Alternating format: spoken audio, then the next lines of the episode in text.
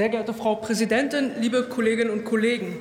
Die 54 Länder des afrikanischen Kontinents sind wichtige Partner für uns in Deutschland, aber auch in Europa.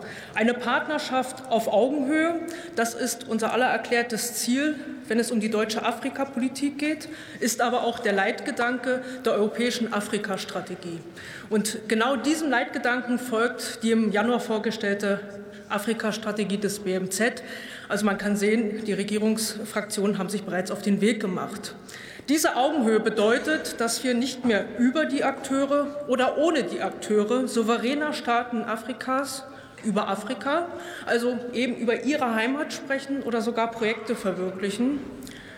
Und weil diese Partnerschaft auf Augenhöhe so selten stattgefunden hat, muss sie jetzt konsequenter verfolgt werden.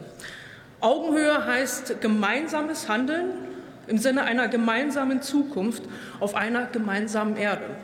Denn wir brauchen diese vertrauenswürdige Zusammenarbeit. Und Bundeskanzler Scholz hat dies gleich zu Beginn seiner Amtszeit mit einem Besuch in mehreren Ländern des Kontinents sehr sichtbar und sehr deutlich gemacht.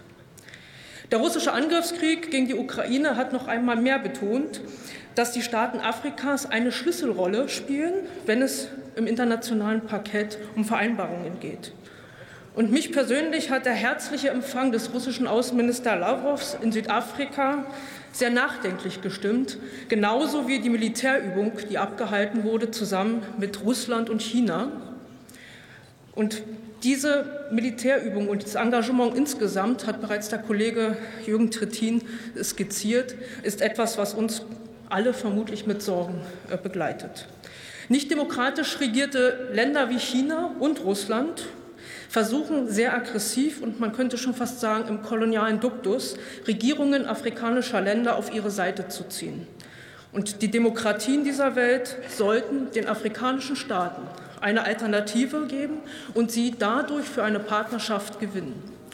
Denn wenn es uns nicht gelingt, wird es schwieriger werden, klare Mehrheitsverhältnisse in den Vereinten Nationen zu schaffen, eben wenn es darum geht, eine Verurteilung von Kriegsverbrechen zu erreichen wenn es uns nicht gelingt, dann wird die Welt ungerechter, da Staaten wie Russland, aber auch wie China nicht auf Augenhöhe Handel treiben wollen.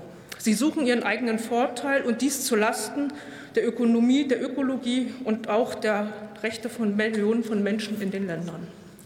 Und wenn es uns nicht gelingt, geraten Millionen von Menschen in eine Abhängigkeit und ist auch eine Frage mit Blick auf die Menschenrechtslage. Es ist unser Interesse, eine starke Partnerschaft mit afrikanischen Ländern aufzubauen, indem wir bessere Angebote unterbreiten. Ich selbst war im vergangenen Jahr auf Dienstreise in Südafrika und in diesem Land kann man wunderbar beobachten, wie das Engagement Chinas beispielsweise konkret vor Ort aussieht, wie man sich versucht, Macht, Abhängigkeit und Einfluss zum Eigennutz zu schaffen. Es wird in Kitas, in Kulturzentren, in Straßen und Brücken investiert oder es erfolgen Kofinanzierungen.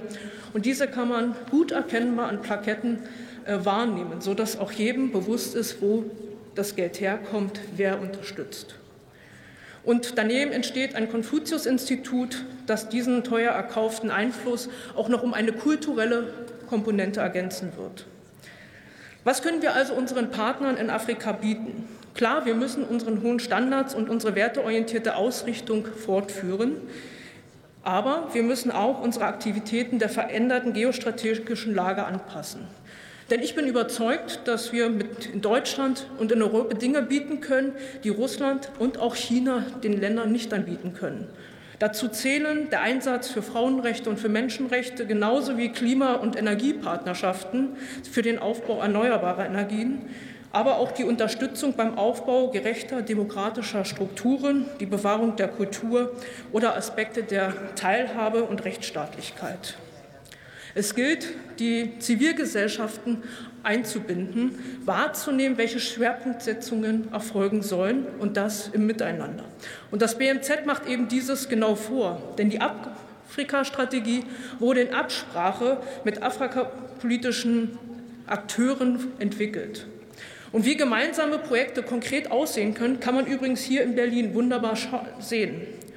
Wenn man das Humboldt-Forum besucht, kann man sehen, welche großartige Wirkungen Ausstellungen entfalten können, wenn sie nicht aus deutscher oder europäischer Sicht erstellt worden sind, sondern gemeinsam mit afrikanischen und afrikanischen Partnerinnen und Partnern, damit die Authentizität gegeben ist.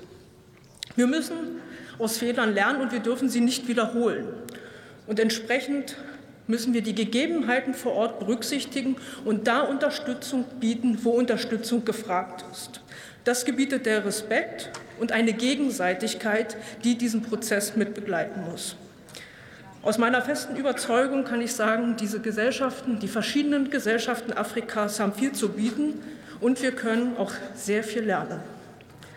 Neben der Einbindung der zivilgesellschaftlichen Akteure ist es unsere Aufgabe, die Afrikanische Union als ebenbürtiger Partner anzuerkennen und einzubinden.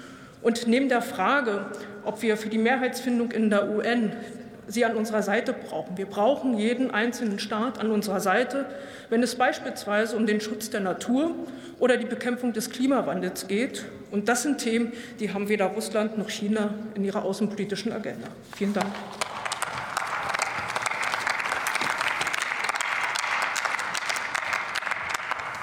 Für die AfD-Fraktion spricht jetzt Stefan Keuter.